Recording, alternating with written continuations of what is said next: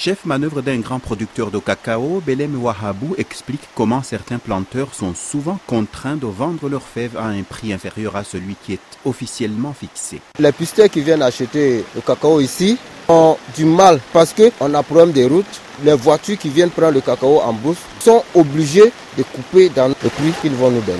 Un problème qui ne s'oppose pas pour ceux dont les plantations sont près d'une route praticable.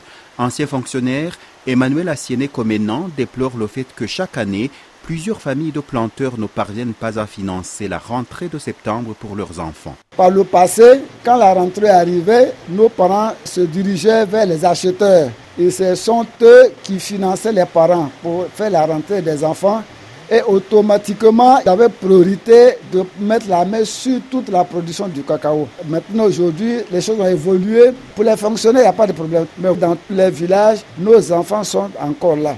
Maintenant qu'on a fixé le prix du cacao, l'acheteur va te dire, bien que le prix a été fixé à 1000 francs, il va te prendre le cacao peut-être à 800 francs, tu n'as pas le choix. Directeur du collège privé Adolphe Douka à Iroporia, dans la zone de Divonor, Alain Doji Aja confirme la faible présence des élèves en octobre. On n'a même pas encore atteint le quart, les parents ne sont pas encore prêts financièrement.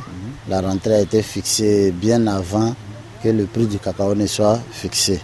Aujourd'hui, le prix est fixé, c'est vrai, mais généralement, les parents disent qu'ils vont vers les acheteurs, ils disent qu'eux aussi n'ont pas encore le financement. Donc, ça fait que tout est au ralenti. Ce problème de rentrée décalée, faute de financement, existe moins à l'école publique. Nadège Moti Bakayoko est directrice d'une école primaire à Iroporia. À notre niveau, on n'a pas de problème de présence parce que depuis le 14 septembre, le début de la rentrée, les élèves sont venus en grand nombre. Il y avait seulement quelques élèves qui étaient absents. C'est dû à la gratuité surtout. Parce qu'à l'école publique, en tout cas, il n'y a pas grand-chose à payer.